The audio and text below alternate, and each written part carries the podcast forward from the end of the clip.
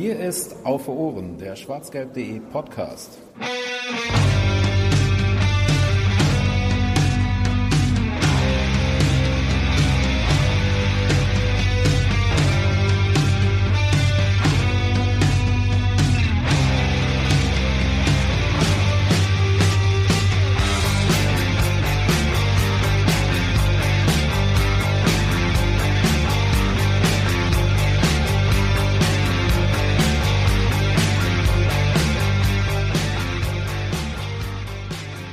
Überraschung. Hallo und herzlich willkommen zu Auf den Punkt, Folge 1. Wir zeigen euch ein neues, oder wir präsentieren, zeigen können wir nicht, weil wir ein Audioformat sind. Wir präsentieren euch ein neues Format unter dem Banner von Auf Ohren, aber ein bisschen anders, auf den Punkt.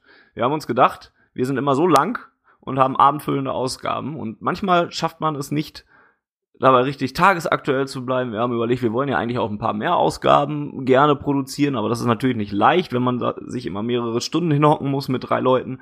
Deswegen haben wir uns gedacht, auf den Punkt ist all das, was auf Ohren nicht ist, nämlich kurz. Gut. Doch, gut ist es auch. Und damit Hallo an Neusser Jens, der. Äh, sich schon gemeldet hat. Kurz, wir setzen uns gleich ein Zeitlimit, dazu gleich mehr aktuell, denn wir melden uns dann, wenn uns irgendetwas auf der Seele brennt und mal mehr als eine Person Bescheid, äh, gescheit Zeit hat für diese ganze Sache. Und ähm, ja, noch was vergessen, aktuell, kurz und thematisch immer noch interessant. Und deswegen starten wir, weil gestern äh, ein wichtiges Bundesligaspiel für Borussia Dortmund nach der Länderspielpause war, was schön nach hinten losgegangen ist und nehmen dieses als, äh, als Einstieg in die neue Konzeptformatreihe von Auf den Punkt. Neusser Jens habe ich gerade schon begrüßt. Ich habe gerade schon erwähnt, dass es nicht immer so sein wird, dass wir alle drei zusammensitzen, aber eben durchaus mal passieren kann, so wie in dieser Ausgabe. Und deswegen begrüße ich auch Volker. Hallo. Mahlzeit. Ja, und es kann eben demnächst sein, wenn Volker und Jens mal wieder Bock haben, dass sie über ein Thema sprechen wollen, dann setzen die beiden sich zusammen und ähm, reden über etwas. Oder wenn gerade nur Volker und ich Zeit haben, dann reden wir. Oder wenn der Neusser sich gerade mit Sebastian, also mit Sepp, über äh, die Amateure unterhalten will, weil da irgendwas Besonderes passiert ist, dann setzen sich die zusammen. Also kann immer mal ganz unterschiedlich sein, ist nichts Regelmäßiges, kann immer mal wieder passieren, passiert jetzt auch nicht nach jedem Spiel. Lasst euch überraschen, wir gucken mal, wo sich das Ganze hinentwickelt. Aber es bleibt eben ähm, reduziert. Und deswegen stelle ich jetzt gleich einen Timer auf 30 Minuten und äh, der wird dann auch zu hören sein für euch da draußen und der wird dann eben für uns markieren, dass die 30 Minuten Marke erreicht ist und wir dann so langsam auf jeden Fall zielgeschwind zum Ende kommen. Wir haben quasi also die Netto-Spielzeit plus den Angriff zu Ende führen. Ja, genau, quasi. So, ne? Bis, wir warten, bis der Ball im Aus ist oder so, oder bis man, bis der Schiri abpfeifen kann. Habe ich jetzt noch was ich vergessen? Cool. Habe ich jetzt noch was vergessen zu dem Format? Ja, es ist zumindest äh, kleine Vorwarnung, es ist auch unser erster Versuch, das jetzt mal so zu machen und äh, ja, vielleicht wird es auch total kacke, weil wir alle nicht das sagen können, was wir sagen wollen, weil wir unter Zeitdruck stehen und alle noch ganz schnell sprechen. Ja. Und es ist nicht so intensiv vorbereitet, wie auf Ohren manchmal ist. Manchmal ist auf Ohren auch komplett nicht in, äh, intensiv vorbereitet, aber manchmal gibt es zumindest ein Mindestmaß an Vorbereitung. Meine Vorbereitung äh, bestand jetzt darin, das Spiel gestern gesehen zu haben und den Kicker-Artikel dazu geöffnet zu haben. Aber Echt vielleicht cool, ich auch. Vielleicht reicht das ja jetzt. So, 30 Minuten, der Timer steht vor mir oder ist in meinem Handy einprogrammiert und wir beginnen jetzt. Mit der ersten Frage, die sich noch vor dem Spiel so ein bisschen ähm, ergeben hat, denn äh, Pierre-Emerick Aubameyang wurde aus disziplinärischen, nee, disziplinären Gründen aus dem Kader geschmissen und äh, steht nicht, stand nicht zur Verfügung in Stuttgart das kam natürlich schon zu einem Zeitpunkt, wo man gedacht hat, geil, jetzt hatte man zwei Wochen Pause und man hat jetzt Bock und man will jetzt diese Negativserie ab, äh, abwenden und man möchte in Stuttgart am besten den ersten Schritt raus aus der kleinen Mini-Krise machen. Und dann passiert wieder sowas. Volker, was war deine erste Reaktion, als du davon gehört hast? Es hat mich nicht wirklich überrascht. Ähm, also der Zeitpunkt vielleicht, aber das ist mal wieder äh, eine dieser äh, Eskapaden, will ich es nicht nennen, weil also, er scheint ja dann einen Werbedreh auf dem Vereinsgelände äh, abgehalten zu haben. Ähm, was dann die Frage aufwirft, wieso eigentlich der BVB diese Firma, die den äh, Videodreh gemacht hat, einfach so aufs Gelände lässt. Aber das ist ein anderes Thema.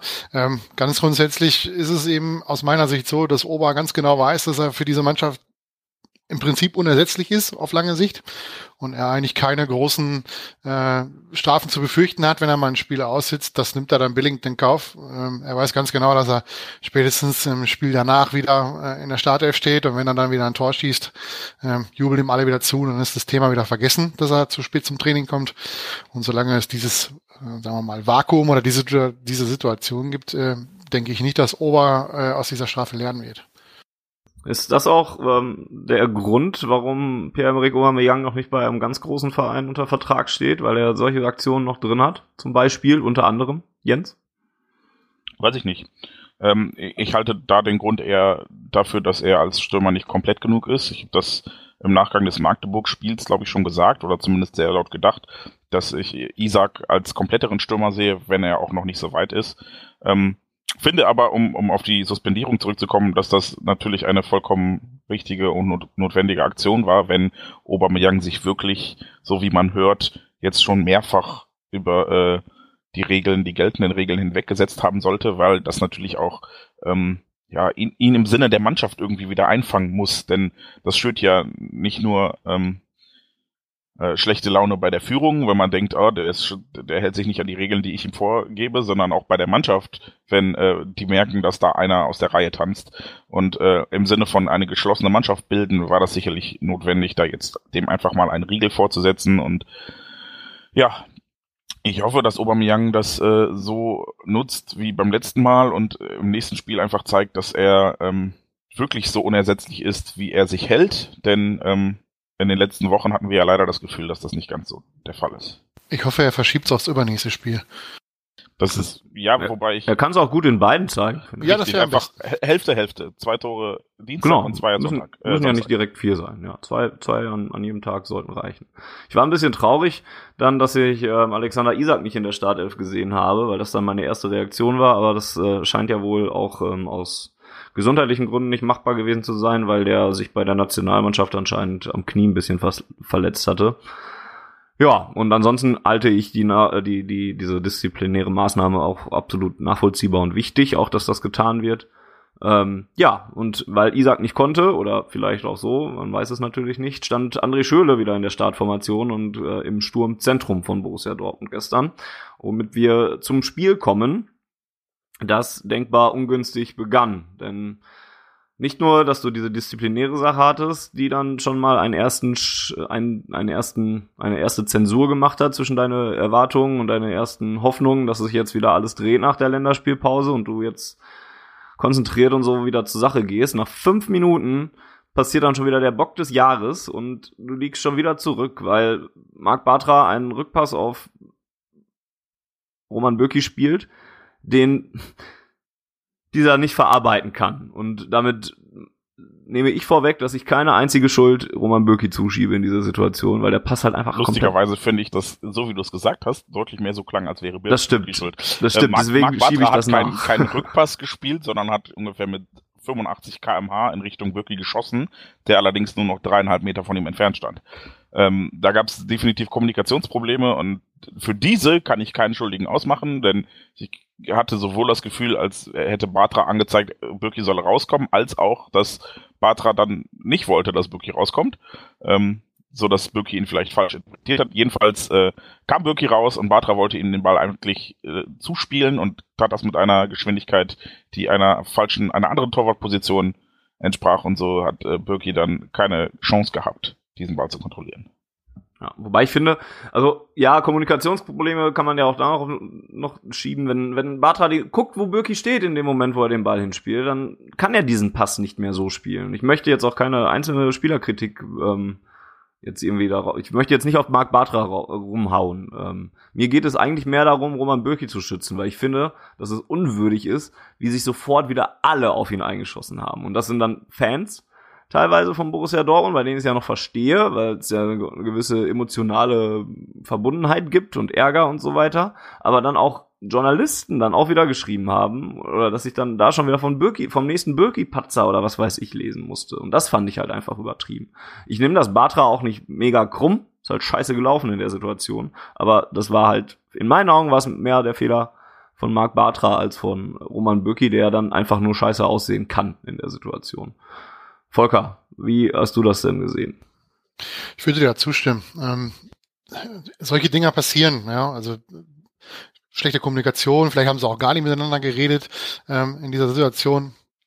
Haben wir schon häufiger gesehen. Wenn ich da an, an Subotic und Hummels denke, in, in Lemberg bei der Europa League, diesen, äh, den Patzer, den es da gab, oder auch Hummels im Halbfinale gegen Real Madrid, wo er da den Ball zurückspielen will und der verkümmert auf halber Strecke zum Torwart. Solche Dinge passieren. Ähm, da ist man nicht vorgeschützt und das ist in meinen Augen auch nicht das Hauptproblem. Das Hauptproblem, äh, was, was viel mehr in den Fokus rücken sollte, ist das zweite Gegentor, weil das hat ganz, ganz tiefer liegende Gründe. Ähm, und wir haben es häufiger gesehen als diese individuellen Patzer, die einfach im Laufe der Saison mal passieren können. Lass uns da gleich drüber sprechen. Wir hatten uns nicht vorgenommen, das Spiel chronologisch abzuarbeiten. Und da ist das zweite Gegentor glücklicherweise erst ein, später, ein bisschen später gefallen.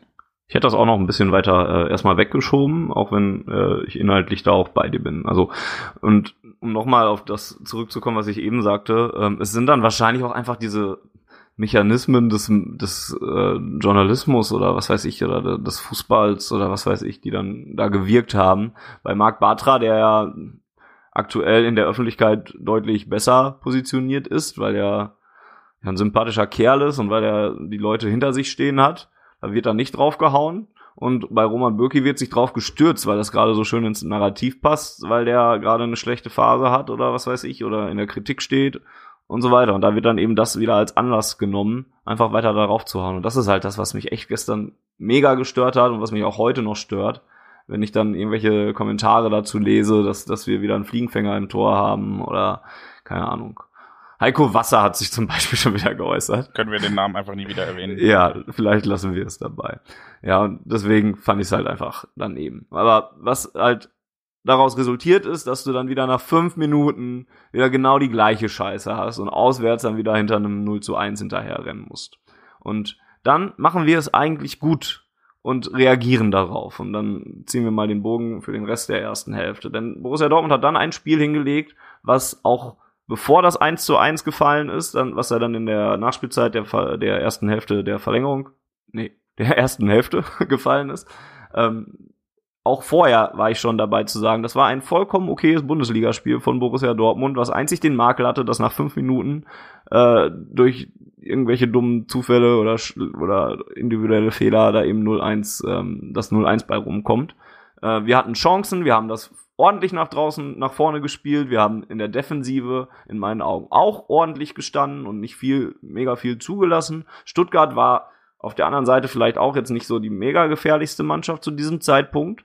Ähm, aber der BVB hat das gut gemacht in diesen ersten 45 Minuten oder in diesen ersten 40 Minuten nach den ersten 5 Minuten oder sowas und hat eigentlich ein gutes Bundesligaspiel gezeigt.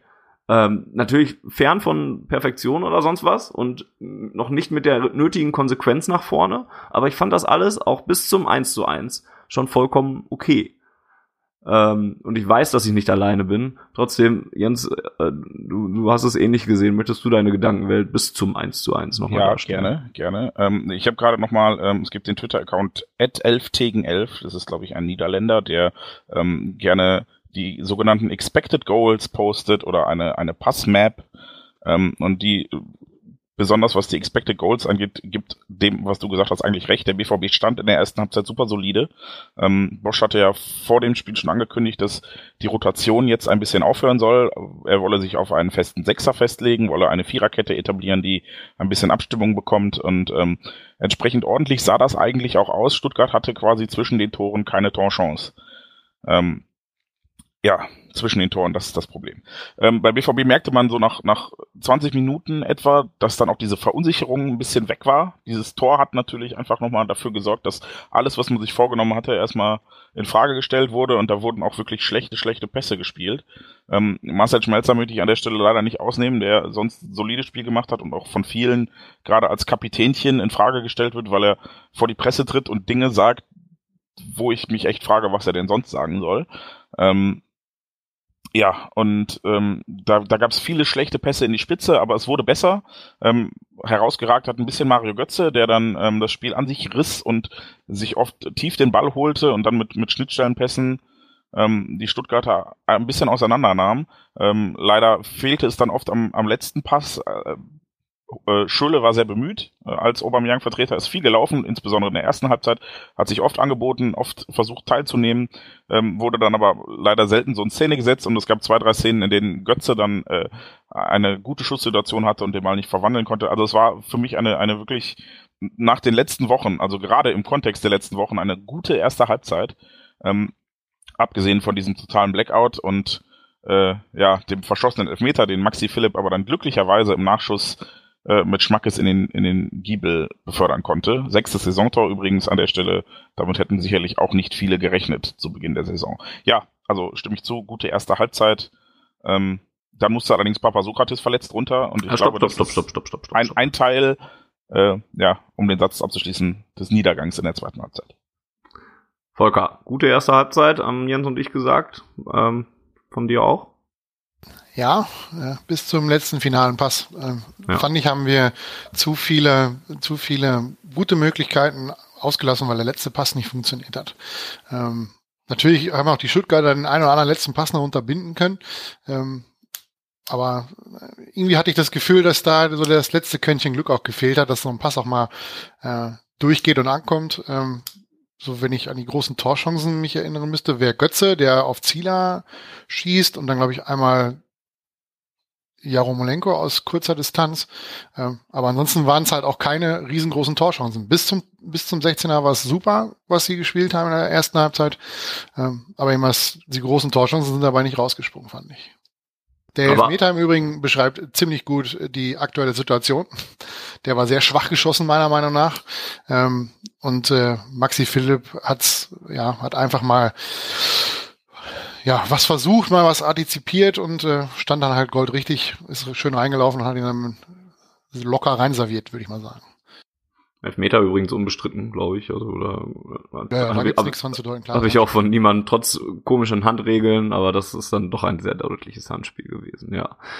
Ich habe mich dann gefragt, ne, meine erste Reaktion war, oh, Elfmeter und wer schießt denn jetzt? Aubameyang kann ja schon mal nicht schießen, da war ich schon mal erst froh, dann stand da auf einmal Schöle und Marco Hagemann erzählte auf Eurosport, dass äh, Zieler noch nie einen Elfmeter gehalten habe und da wusste ich, dass der Elfmeter nicht reingeht direkt und dann war ich sehr dankbar, dass Maxi Philipp da Gold richtig stand und das dann auch sehr gut gemacht hat. Vor allem ähm, der Ball war ja auch noch nicht mal einfach, da jetzt sofort so in, der, in, in dieser Aktion direkt im Tor unterzubringen. Ja, eins zu eins also zur Pause. Und dann ist es tatsächlich, wenn du es bis hierhin betrachtest, der erste Schritt in eine gute Richtung gewesen. Das hat Marcel Schmelzer nach dem Spiel gesagt.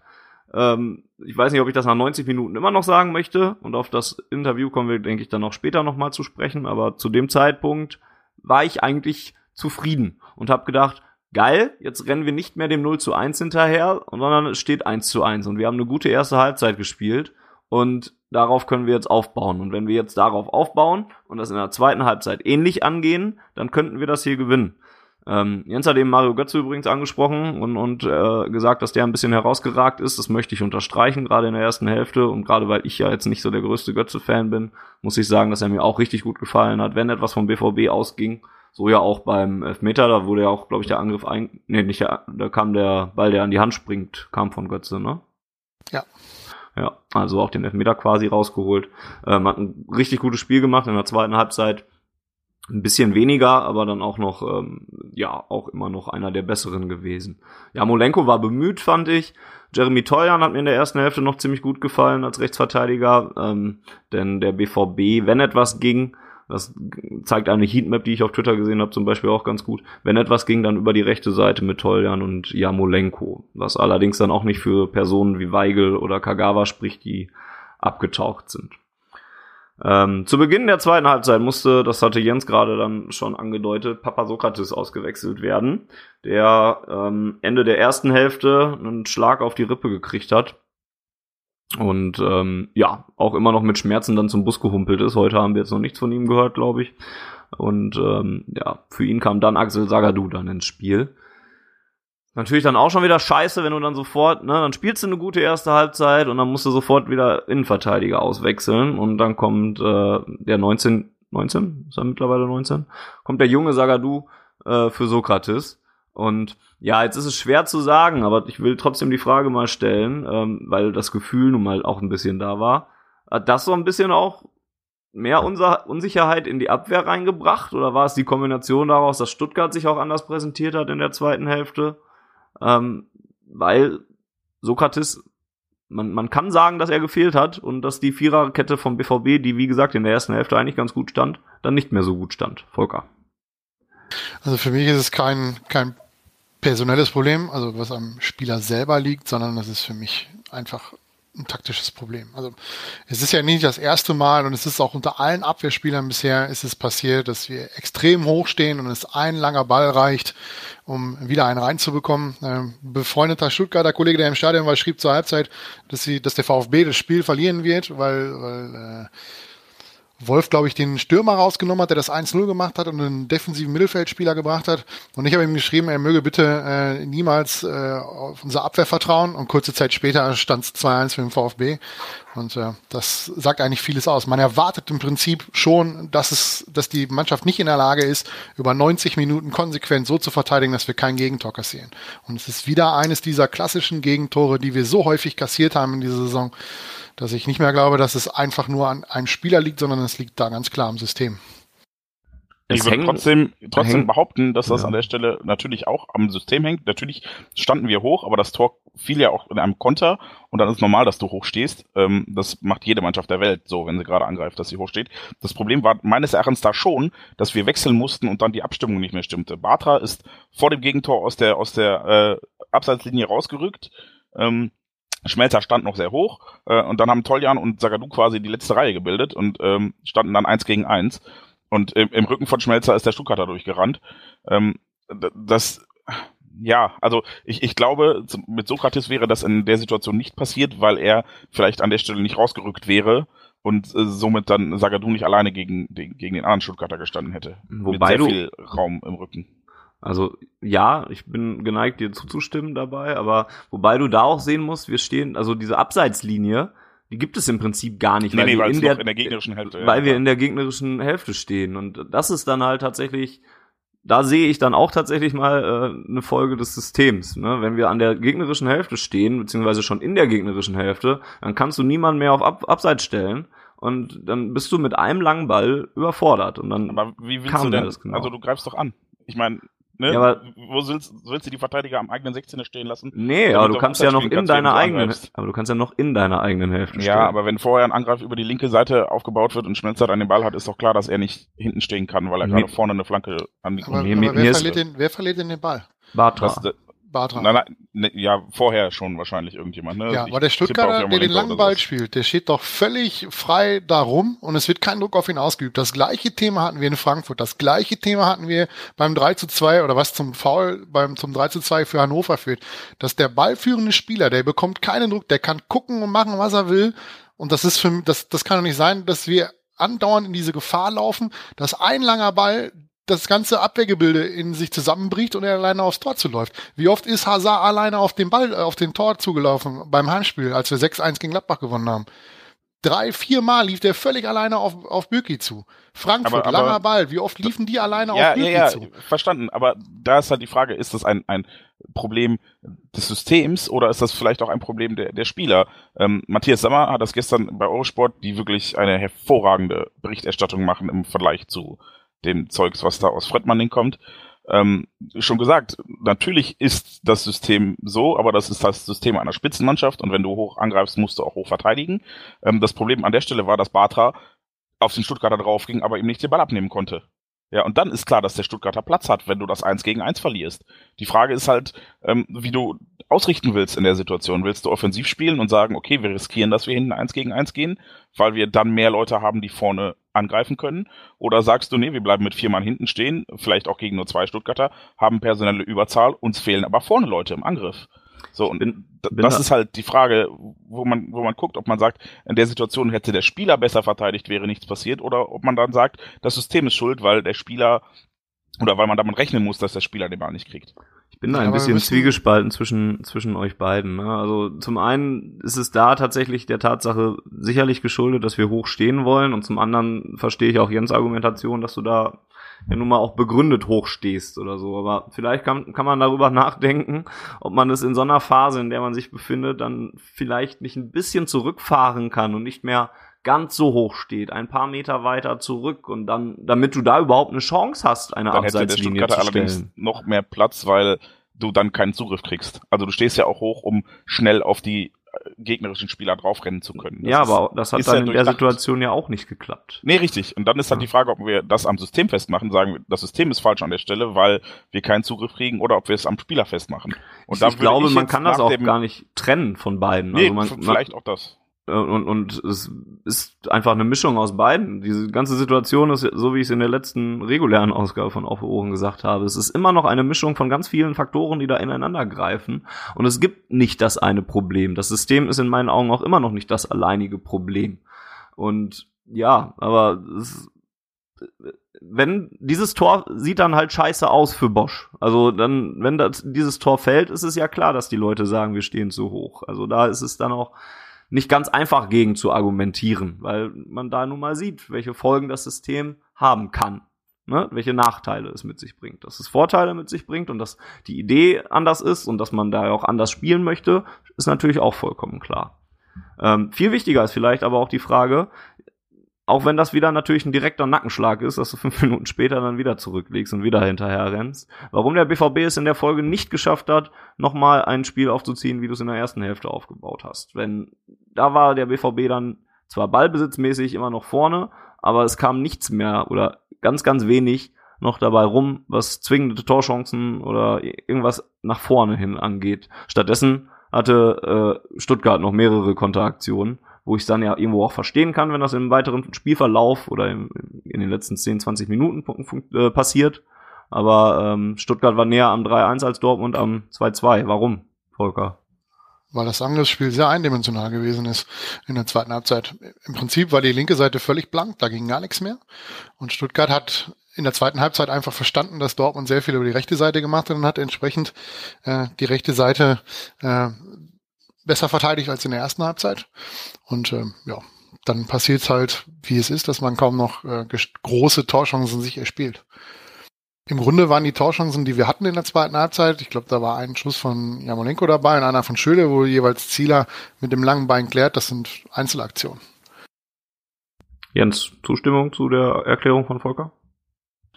Ja, also ähm, das ist dann jetzt der taktische Kritikpunkt, den ich auf jeden Fall zulasse und den ich auch unterschreibe. Ähm, Stuttgart hat umgestellt zur Pause, hat sich eingestellt auf unser Spiel ähm, und, und da gab es von uns keine Reaktion. Baumgartel zurückgezogen, ne, als Ja, Erklärung. ja, also äh, Sammer hatte das in der Halbzeit gut aufgeteilt. Die hatten ein bisschen Ja. Probleme in der Zuordnung der Viererkette. Dadurch hatte Toljan sehr viel Platz.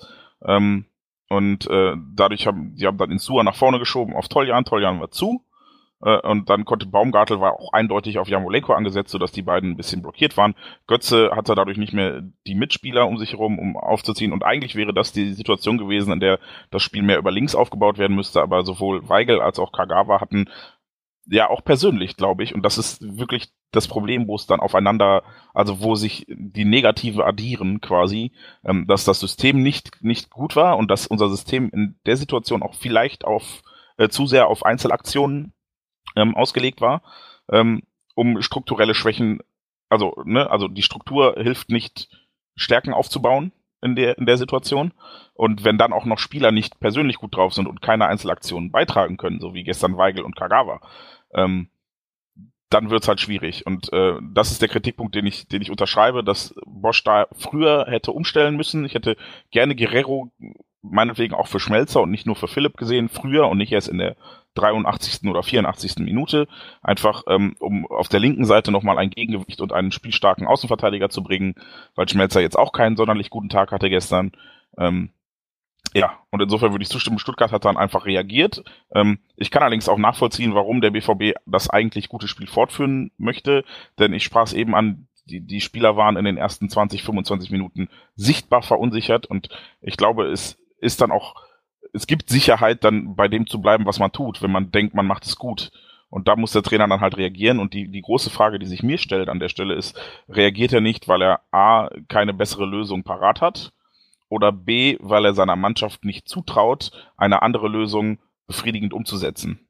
Und das ist wirklich die Krux, die ich gerade habe, wo ich nicht weiß oder wo, wo ich fürchte, dass beides zusammenkommt, dass Bosch vielleicht nicht, nicht genau immer weiß, wie er reagieren soll und zusätzlich die Spieler auch nicht in der Lage sind, mental vor allem, vielleicht auch körperlich, da müssen wir mal gucken. Physisch sind unsere Werte aktuell leider auch ziemlich besorgniserregend und wir haben immer wieder das Gefühl, dass die Spieler im, im letzten Spieldrittel nicht nachlegen können.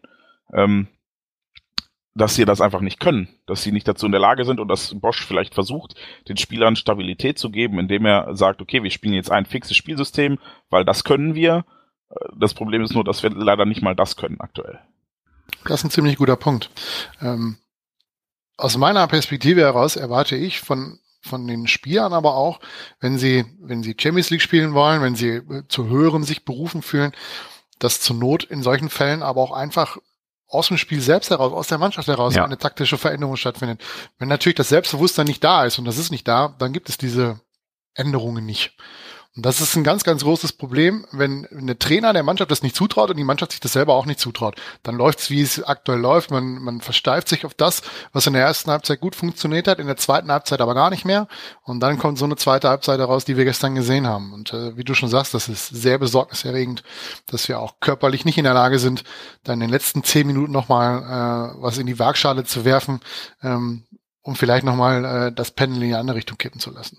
Was uns früher übrigens mal ausgezeichnet hat, dass wir in den letzten mhm. Viertelstunde da noch in der Lage waren, das Spiel nochmal zu kippen. Ja, ich erinnere da an diverse Spiele unter Tuchel und Klopp, die wir in den letzten Minuten noch umgebogen haben oder wo wir zumindest in den letzten Minuten noch den Ausgleich erzielt haben, weil wir die in körperlich in der Lage waren, über 90 Minuten äh, Klopps würde jetzt sagen, Vollgas zu gehen, was dann viele Mannschaften eben nicht mehr konnten und wir deren Schwächen quasi ausgenutzt haben, die jetzt unsere Schwäche ist.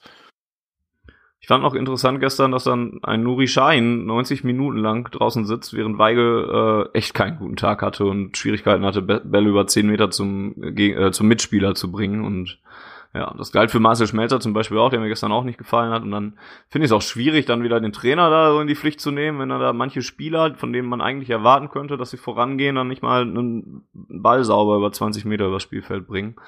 Ja, und Schein blieb dann eben zum Beispiel draußen äh, der Hut wurde ja zumindest eingewechselt, der ja diese Achterposition so ein bisschen dann auch spielen kann. Ähm, und Weigel aber ist halt auch keiner, der gerade vor Selbstbewusstsein strotzt. Ne? Nee, aber das ist keiner im Moment. Also da hast du ja kaum. Und, und ich fürchte, einen. fürchte wirklich, dass das aktuell so ein Problem ist bei uns in der Mannschaft, ähm, dass wir da keinen Spieler haben, der ähm, auch charakterlich, ich will nicht sagen, das sind alles Mitläufer oder Duckmäuser, aber ähm, es ist schon so ein bisschen, klingt jetzt kacke, ähm, Fr früher hatte, hatte man immer das Gefühl, Mats Hummels ist jemand, der, egal was er macht, der drückt die Brust raus und hält den Kopf hoch und lässt alles an sich abprallen. Und genau das fehlt uns, glaube ich, gerade. Wir haben, glaube ich, eine Mannschaft, die ähm, aus sehr vielen Spielern besteht, die dann funktionieren, wenn es funktioniert, die aber wirklich Probleme bekommen haben, wenn es nicht funktioniert. Und es gibt, mir fällt keiner auf, ähm, der, der sich da so heraus empor ja, der emporragt und an dem die Es geht keiner voran und hört mal auf, haut mal auf eine Kacke oder sonst was. Oder es, sport, nein, es, spornt es die Spieler mal an. Da nein, darum, darum geht's. Das, nee, nee, das, das meine ich gar nicht, sondern wirklich an der, der, ja, den das alles nicht mitnimmt gerade. So doof das klingt, aber wir bräuchten halt mal jemand, der, so, der mhm. kühl und Arschloch genug ist, zu sagen, ey, yo, ich bin jetzt cool hier und ich behalte einen klaren Kopf. Ich glaube, die gesamte Situation aktuell steigt den allen so zu Kopf, dass sie sie runterzieht und es gibt niemanden in der Mannschaft, den es nicht runterzieht. Das, das liegt bei, bei einigen Spielern mitunter vielleicht sogar noch äh, an den Geschehnissen vom Monaco-Spiel äh, im, im Frühjahr. Ähm, bei anderen Spielern liegt das dann auch einfach daran, dass sie ähm, ja frisch im Verein sind, eine neue Sprache lernen müssen, wie auch immer. Also ich mache Andrei Jamolenko oder Jeremy Toljan überhaupt keinen Vorwurf dafür, dass sie nicht vorangehen. Ähm, ich finde aber schon auffällig, dass ausgerechnet äh, Götze, der nicht im Bus saß, und, und Jamolenko äh, gestern noch eher die Aktivposten waren, während alle anderen so ein bisschen untertauchten. Oh, verdammt.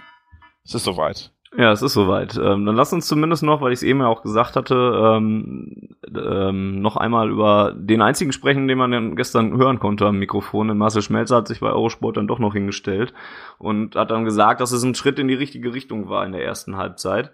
Ähm, ich habe eben gesagt, dass ich ihm da in der Halbzeit komplett zugestimmt hätte. Ich fand es gestern unglücklich, sich nach 90 Minuten dahinzustellen und nach dieser zweiten Halbzeit sich hinzustellen und dann was von guter Einstellung und sowas zu reden. Äh, Gerade eine Woche vor dem Derby, wo du Einstellungen vor allem brauchst. Und deswegen ähm, fand ich die Aussage, die Marcel Schmelzer gestern gemacht hat, sehr, sehr schwierig. Ähm, da weiß ich, dass Jens ist ein bisschen, das ist ja eben auch schon angerissen, hast ja eben schon gesagt, was soll er denn sonst sagen? Erkläre es dann eben auch noch einmal kurz, denn die 30 Minuten sind ja schon rum. Ähm, ich fand dazu Matthias Sammer Ausführungen, tut mir leid, dass ich ihn jetzt zum vierten Mal lobe heute gefühlt, ähm, sehr gut, der gesagt hat, wenn man, wenn, wenn Marcel Schmelzer das so sieht, dass es vor allen Dingen auch die Einstellung betrifft, dann müssen wir das akzeptieren. Denn wir sind nicht im Training dabei, wir sind nicht in der Kabine dabei. Und wenn Marcel Schmelzer sagt, von der Einstellung her sind wir deutlich besser aufgetreten als zuletzt, dann ist das etwas, was man so erstmal hinnehmen muss. Denn augenscheinlich gab es vielleicht auch eine Verbesserung. Dass das spielerisch nicht besser war, ich glaube, das würde Marcel Schmelzer nicht mal bestreiten.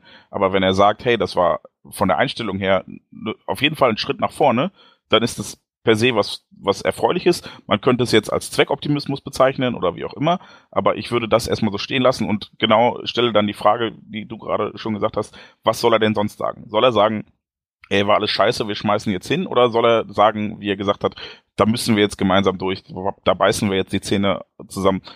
Ja, er hat ja keine andere Wahl. Also er kann halt öffentlich kapitulieren oder sagen, wir kämpfen jetzt weiter. Und genau das hat er getan. Wobei ich, auch vollkommen legitim. Wobei ich Matthias Sammer Reaktion da auch schon recht interessant fand eigentlich, weil er, weil das war das, was ich daraus interpretiert habe, was er so gesagt hat, von wegen, ja, er, der, der, der tut das ja jetzt auch, der, der spricht da ja jetzt auch mit einer gewissen Agenda, also Marcel Schmelzer, und, und muss da ja jetzt auch etwas rüberbringen oder so. Und er, ne, er wollt, wollte Verständnis zeigen für das, was Marcel Schmelzer gesagt hat, hat aber auch gesagt, ich hätte es, glaube ich, anders gemacht. Und, und, ja, ist ja auch legitim. Ne, fand ich dann halt an der Stelle interessant. Volker noch dazu was? Oder, ähm? Ich stimme Jens da komplett zu. Gut.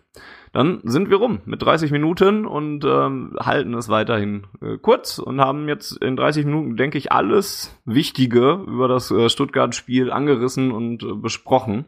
Und ähm, ja, das sollte ja ein kleiner, es ist ein, ein kleiner Testballon. Wir planen das immer mal wieder jetzt zu machen. Wie gesagt, ohne Anspruch, das nach jedem Spiel zu machen oder sonst was, sondern dann, wenn es sich anbietet, wenn wir Zeit finden und äh, Bock darauf haben. Ähm, ja, Wichtig ist uns an dieser Stelle, dass ihr uns ein bisschen Feedback dazu gibt, ob, ob das überhaupt Sinn macht, ob ihr das haben möchtet, ob ihr sagt, ne, brauchen wir gar nicht, hört auf, ist viel zu wenig Zeit, ihr, euch ertrage ich nur in plus 90 Minuten oder sonst was und ähm, deswegen wäre euer Feedback, was generell ja immer erwünscht ist, ähm, auch an dieser Stelle besonders erwünscht. Das kriegt ihr ähm, am besten hin, wenn ihr uns eine Mail schreibt unter podcast auf äh, nee, doch podcast podcast ich kann nicht mehr reden. Zu viel 30 Minuten. Podcast at schwarzgelb.de oder bei Twitter at auf Ohren. Unsere regulären Ausgaben bleiben davon natürlich unberührt. Da gibt es Ende November, so zumindest in unserer Zeitplanung, noch eine Ausgabe. Ob es bis dahin vielleicht sogar auf den Punkt Nummer zwei gibt, schauen wir mal und äh, hoffen, dass es besser wird in der kommenden Woche. Denn da haben wir jetzt nicht drüber gesprochen. Es steht ja noch Tottenham an und es steht noch das Derby an.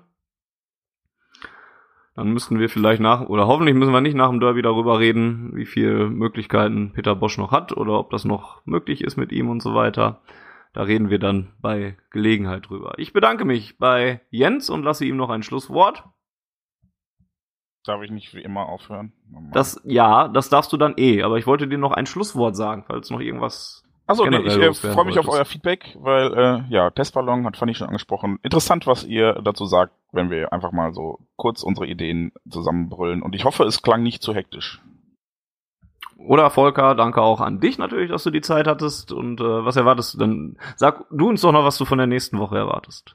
Was Oder ich erwarte oder was ich befürchte. Ja, beides. Ich erwarte einen Derby-Sieg, befürchte das Gegenteil. Ja, das ist doch schön. Hören wir auf einer positiven Note auf. ja, ich äh, bin auch sehr, sehr skeptisch geworden, was die nächste Woche angeht. Ähm, das Spiel Dienstag ist mir dabei noch relativ egal, muss ich sagen. Wenn das Samstag in die Hose geht, bin ich, glaube ich, ein sehr, sehr trauriger Mensch. Und dann weiß ich auch nicht, ob ich noch so sehr auf der Pro-Bosch-Seite stehe oder überhaupt. Sehr, sehr schwierig im Moment, sehr, sehr frustrierend und ähm, ja, ist immer doof, wenn man dann Freitagsabend spielt und so ein Wochenende dann noch vor sich hat, wo man weiß, dass man verloren hat. Wir hören uns, wir äh, sehen uns wahrscheinlich nicht, aber wir hören uns und ich verabschiede mich bis zum nächsten Mal. Tschüss. Vielen Dank fürs Zuhören und äh, wir wollen den Derby-Sieg her, BVB. Die Zuhörerzahl, wie immer präsentiert von schwarzgelb.de, dem Fanzine über Borussia Dortmund. Auf Ohren bedankt sich bei 19.009 Zuhörern ausverkauft.